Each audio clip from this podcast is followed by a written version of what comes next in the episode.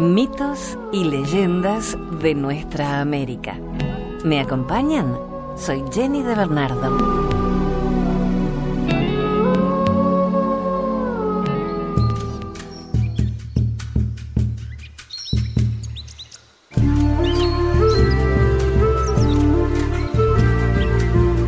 En medio de la tierra, una leyenda apache. Al principio, la tierra estaba cubierta de agua y todos los seres vivían debajo de ella. Los hombres, los animales, los árboles y las rocas podían hablar.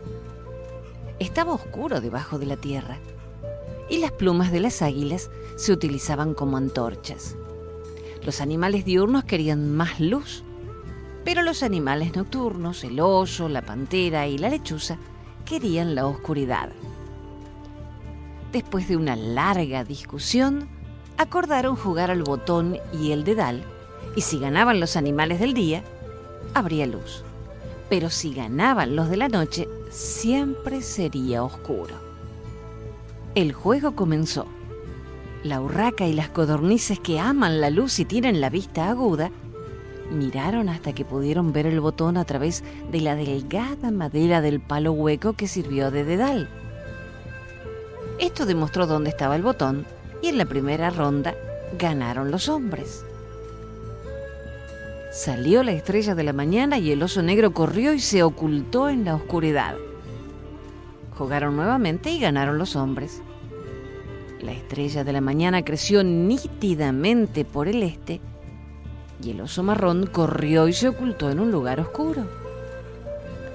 Jugaron una tercera vez y ganaron los hombres. La estrella brilló aún más por el este y el león de la montaña se escabulló a lo lejos en la oscuridad. Jugaron una cuarta vez y nuevamente ganaron los hombres. El sol salió por el este y se hizo de día, y la lechuza voló lejos y se ocultó. Aunque había luz, los hombres todavía no podían ver bien ya que estaban bajo tierra. Pero el sol estaba lo suficientemente alto para poder ver a través de un hoyo y descubrir que había otro mundo, esta tierra el sol se lo dijo a los hombres y todos quisieron subir allí. Hicieron cuatro montículos para poder alcanzar el mundo superior. Al este, plantaron en el suelo del montículo toda clase de frutas y moras de color negro. Al sur, hicieron otro montículo y plantaron toda clase de frutas azules. Al oeste construyeron un montículo en el que plantaron frutas amarillas. Al norte, plantaron en el montículo frutas de varios colores. Los montículos se convirtieron en montañas y florecieron las plantas, dieron frutos y produjeron moras maduras. Un día, dos niñas ascendieron para buscar moras y recoger flores para adornarse el pelo. Repentinamente, las montañas dejaron de crecer. La gente se asombró y enviaron a Tornado a conocer la causa. Tornado estuvo en todas partes y buscó en cada rincón. Y por último, encontró a las dos niñas y las llevó de nuevo con los suyos. Pero ninguna de las montañas creció más. Esta es la razón por la cual los muchachos dejan de crecer cuando van con una mujer por primera vez si no lo hicieran nunca, continuarían creciendo. Las montañas dejaron de crecer cuando sus cimas todavía estaban muy alejadas del mundo superior. Sin embargo, la gente trató de llegar hasta él colocando plumas en forma de cruz para hacer una escalera, pero las plumas no pudieron soportar el peso. Hicieron entonces una segunda escalera con plumas más grandes pero nuevamente fueron demasiado débiles. Hicieron una tercera escalera con plumas de águila, pero estas no pudieron sostener mucho peso.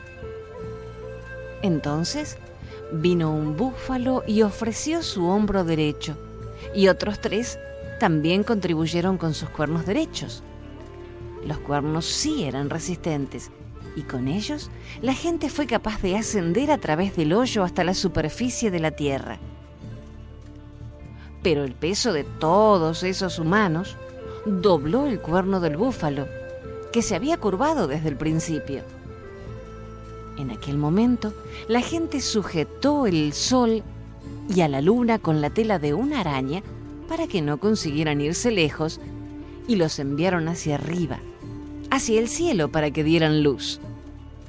Al principio, cuando el agua cubrió la tierra, cuatro tormentas se llevaron las aguas lejos. La tormenta negra sopló hacia el este y se llevó las aguas hacia el océano oriental. La tormenta azul sopló hacia el sur y trasladó las aguas en esa dirección. La tormenta amarilla llevó las aguas hacia el oeste y la tormenta de varios colores se fue hacia el norte y llevó las aguas hasta allí. Así que las tempestades formaron los cuatro océanos en el este, el sur, el oeste y el norte. Habiéndose llevado las aguas hacia arriba, las tormentas volvieron a donde la gente esperaba, agrupada alrededor de la boca del hoyo. El hurón salió el primero, cuando la tierra estaba todavía mullida, y sus patas se hundieron en el lodo negro y han sido negras desde siempre. Enviaron a Tornado a buscarlo porque no había tiempo. El tejón salió pero se hundió demasiado en el lodo y también se le pusieron las patas negras, y Tornado le llamó para que regresara. Entonces salió el castor, caminando sobre el lodo y nadando sobre el agua, y de inmediato comenzó a construir un dique para conservar el agua que todavía permanecía en los pozos. Al ver que no regresaba, Tornado lo buscó y le preguntó por qué no había vuelto porque quise conservar el agua para que la gente pudiese beber, dijo el castor. Bien, contestó Tornado y regresaron juntos. La gente esperó de nuevo hasta que al fin enviaron a la corneja gris para ver si la tormenta había muerto. La corneja encontró la tierra seca y muchas ranas, peces y reptiles muertos que yacían sobre el terreno comenzó a recoger sus ojos y no regresó hasta que Tornado lo fue a buscar. La gente se enojó cuando la encontraron comiéndose la carroña y cambiaron su color por el negro. Pero ahora toda la tierra estaba seca, a excepción de los cuatro océanos y del lago en el centro, donde el castor había embalsamado el agua más arriba. Entonces todos los hombres ascendieron a la tierra. Viajaron hacia los cuatro puntos cardinales en donde encontraron los océanos del norte, el sur, el este y el oeste. Y como ellos, cada tribu se detuvo donde quiso. Pero los jicarillas continuaron alrededor del hoyo, de donde habían surgido de las profundidades a la tercera vez que dieron la vuelta alrededor del hoyo, el gobernante se molestó y les preguntó a dónde deseaban asentarse. Respondieron, en medio de la tierra. Así que los condujo a un lugar muy cerca de Taos. Y allí cerca de los indios Tao, los jicarilla hicieron su hogar.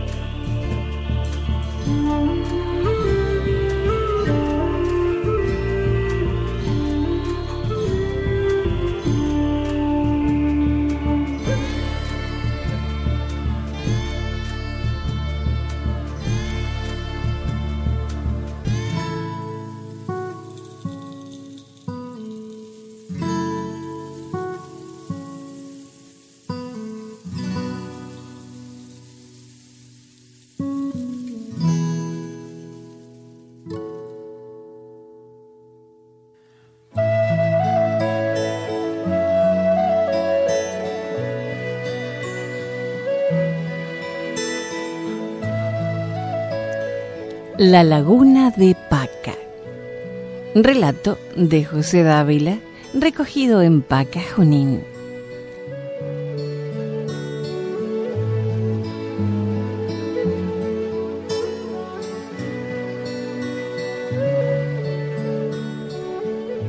Esta laguna guarda entre sus aguas las más fascinantes historias y relatos ubicada en el Valle de Mantaro, en la provincia de Jauja, en Perú, se ha convertido en el punto de encuentro de propios y extraños. Una vez bajó Dios a la tierra. Llamó a la puerta de una casa. Sin abrir le gritaron, fuera sucio. Entonces siguió su camino. A poco llamó a otra puerta vivían allí dos pobres viejecitos que a esa hora preparaban su comida en una ollita de barro. La comida era tan escasa que apenas alcanzaba para una persona. Entonces Dios puso las manos sobre la ollita y la comida aumentó y de ella comieron los tres. Cuando terminaron dijo Dios, vamos viejito antes de salir sacó de su casa su tambor. Subieron un cerro. Los viejitos caminaban por delante, Dios por detrás. Al cabo de un rato Dios pidió al viejito su tambor. Entonces dijo Dios, no vayan a volver la cara. Y soltó el tambor. El tambor rodaba sonando cada vez más fuerte. Viejitos volvieron la cara y quedaron convertidos en piedra blanca. El tambor rodaba, rodaba, hasta que llegó al pueblo y reventó. De él salió tanta agua que anegó los campos, las casas, hasta convertir el pueblo en una laguna.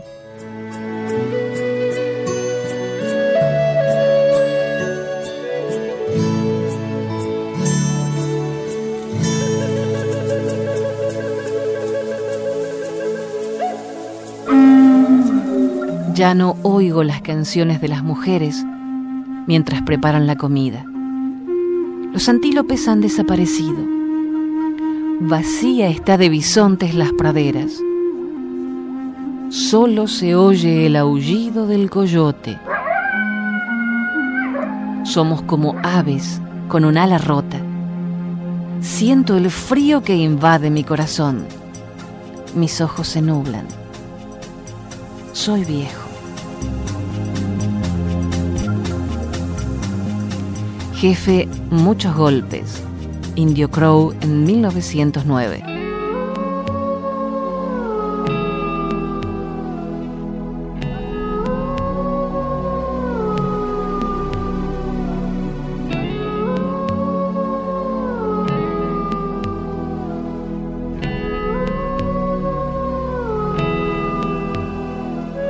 Causac es un grupo musical ecuatoriano de familia papá, hijos y parientes que a través de la música acompañan estos mitos y leyendas. Causac quiere decir vida, existencia, constancia, perseverancia, persistencia.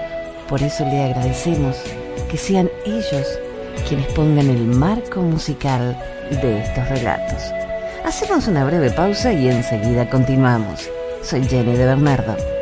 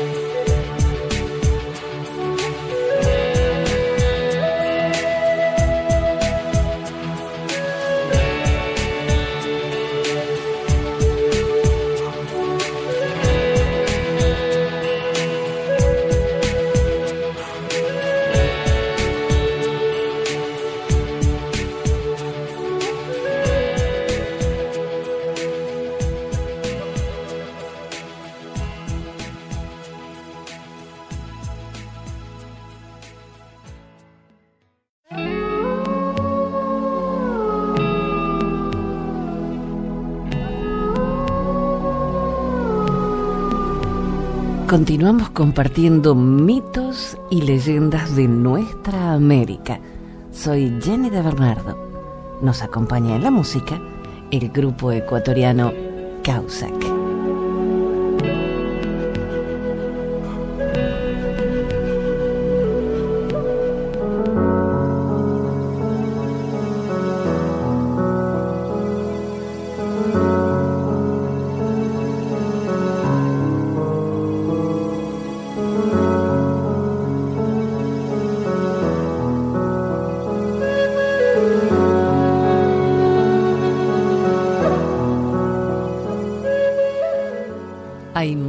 Tipos de valor.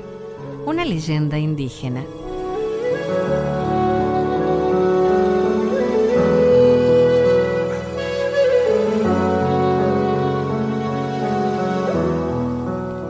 El uno era alto, fuerte, competitivo.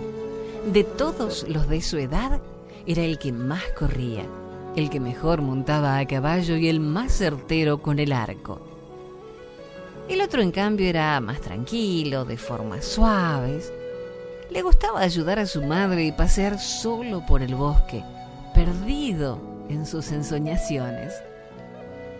Los demás chicos se burlaban a veces de él diciendo que parecía una chica, que nunca llegaría a ser un guerrero. Él a ninguna de estas provocaciones contestaba. Sabía que hay muchos tipos distintos de valor llegó el día en el que tenía que pasar la prueba para convertirse en guerrero. La prueba era sencilla y a la vez difícil. Tenían cuatro lunas para irse del poblado y volver con plumas de águila. Si no lo conseguían, serían tratados como niños. No serían tenidos en cuenta, pues habrían demostrado no tener coraje. Algunos habían recibido graves heridas al enfrentarse a esta prueba. Otros incluso habían muerto. Se marcharon, el mayor corriendo rápidamente y el pequeño andando con su paso tranquilo, como si fuera uno más de los muchos paseos que acostumbraba a dar por el bosque. El primero arrancó unas ramas con una piedra la fue devastando. Hizo fuego y se construyó un arco rudimentario y unas flechas con las que cazar pequeños animales para comer. Su hermano también recogió ramas con las que se construyó un pequeño refugio donde guarecerse y recogió bayas y raíces para comer.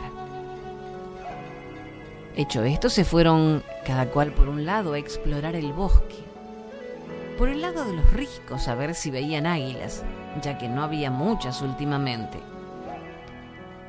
Vieron un ejemplar magnífico, y el mayor se apresuró a ponerle una trampa con un conejo que había cazado.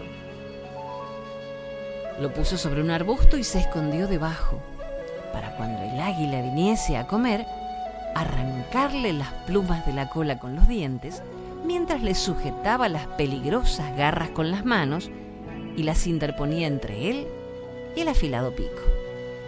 Pero no resultó nada bien. El águila, dándose cuenta de la estratagema, le atacó y tuvo que salir corriendo y refugiarse herido en una grieta entre dos piedras. Rabioso, cogió su arco y cuando el águila volvía a atacarle, apuntó.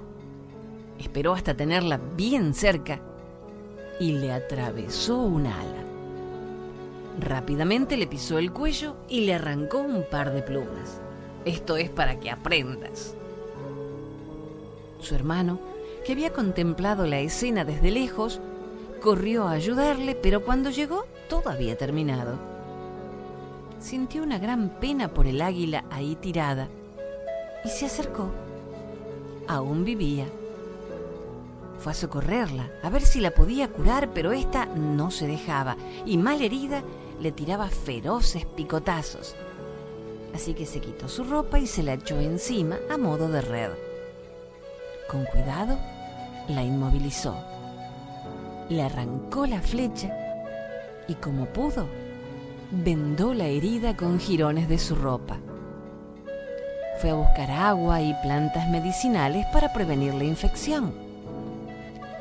Estuvo las cuatro lunas cuidándola, velándola, ganándose su confianza con afecto, hasta que ella le permitió darle de comer al pico y no solo dejarle la comida delante y separarse.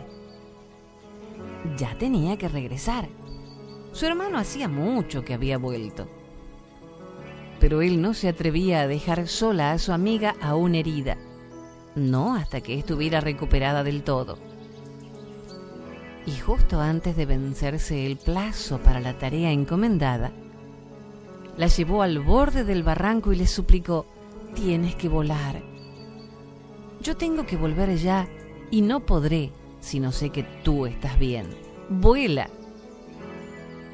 El águila extendió sus alas y se lanzó al vacío. Al principio cayó como una piedra, pero luego se elevó y empezó a trazar majestuosos círculos en el cielo. Misión cumplida, pensó. Es hora de regresar. Cuando llegó al poblado, todos lo vieron venir sin las plumas. Se reunieron ante el jefe, que debía pronunciar el veredicto. Estaba claro. Diría que no era lo suficientemente valiente como para ser considerado guerrero. Estaban todos allí, en silencio, expectantes.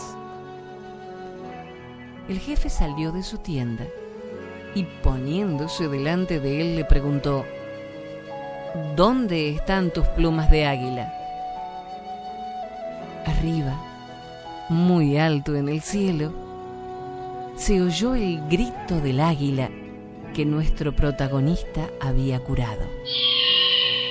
Este, al verla y reconocerla, se envolvió una manta en el brazo derecho, puso la mano sobre la cabeza y la llamó. Aquí están mis plumas, dijo mientras el águila se posaba mansamente en su brazo.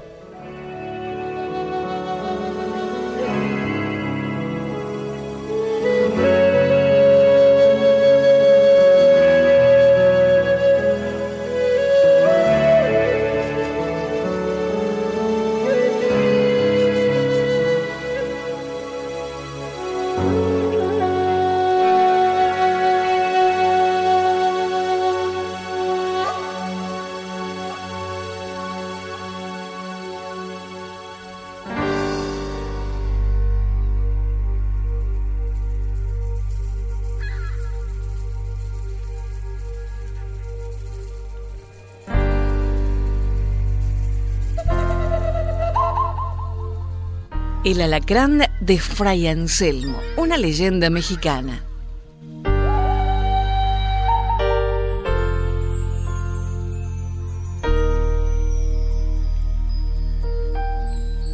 Don Lorenzo de Baena, hombre bondadoso y sencillo, poseía una considerable fortuna. Pero ocurrió que un día la mala suerte entró en su casa y desde entonces las calamidades se sucedieron en una serie ininterrumpida. Uno de esos barcos que regresaba con las telas de China fue apresado por los piratas. Naufragó una nave cargada con mercancías que don Lorenzo había comprado. Envió un convoy de plata a las provincias de Occidente y los indios lo asaltaron. Pero no fue esto lo peor el único hijo de don Lorenzo iba en el convoy y fue escalpelado por los indios. Y su esposa, agotada por el dolor, murió algún tiempo después.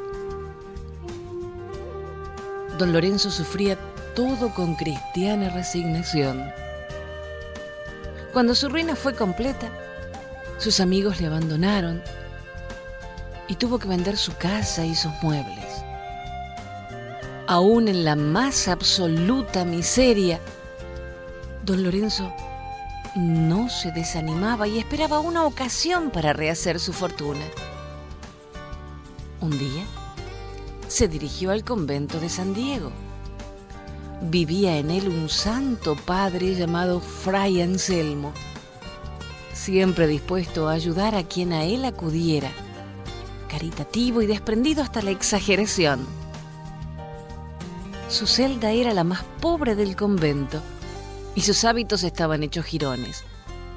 Todo lo que tenía lo daba. Y ya ni hasta el hábito nuevo le querían entregar los hermanos porque sabían que se desharía de él al momento para socorrer alguna necesidad. Don Lorenzo le contó sus miserias. Sabía que un barco cargado con sedas y porcelanas de la China estaba próximo a llegar si alguien le prestaba 500 pesos, podría comerciar con estas mercancías y salir de su angustiosa situación. Fray Anselmo estaba muy apenado, porque ya no le quedaba con qué poder ayudar a tan buen hombre. Entonces, un alacrán comenzó a ascender lentamente por la pared, y el fraile lo recogió cuidadosamente lo envolvió en un trapo y se lo dio a don Lorenzo. Es lo único que tengo, hermano. Llévalo al monte de piedad a ver cuánto te dan por ello. Don Lorenzo hizo lo que el fraile le había indicado. Se presentó en el monte de piedad, temeroso y avergonzado, y entregó el envoltorio y cuando esperaba que lo despidiesen rudamente, tomando su acción por una burla, se vio sorprendido por la exclamación de admiración que el dependiente lanzó al deshacer el paquete. En su interior había un alacrán de filigranas de oro, adornado con esmeraldas, rubíes y diamantes recibió por él tres mil pesos y salió para San Diego de Acapulco, donde acababa de anclar la nave esperada. Volvió a México con las mercancías y las revendió rápidamente. Esto le sirvió de base para reanudar sus negocios y pudo recuperar su antiguo capital. Don Lorenzo volvió a ser un hombre inmensamente rico. La fortuna le acompañaba en todos los negocios y volvieron a lloverle los halagos de los amigos. Pero no olvidaba que todo se lo debía al humilde fraile. Y un día, queriendo recompensarlo, fue al monte de piedad. Sacó el maravilloso alacrán y lo envolvió cuidadosamente y se lo llevó. Fray Anselmo recibió el regalo con tranquilidad.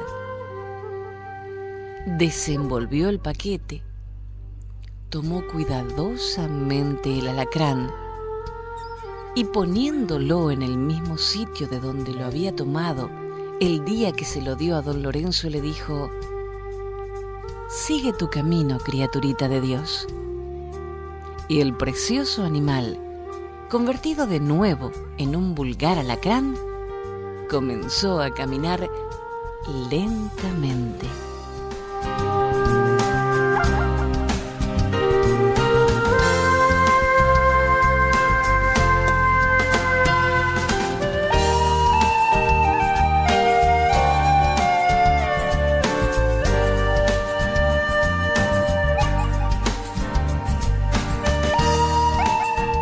El próximo relato.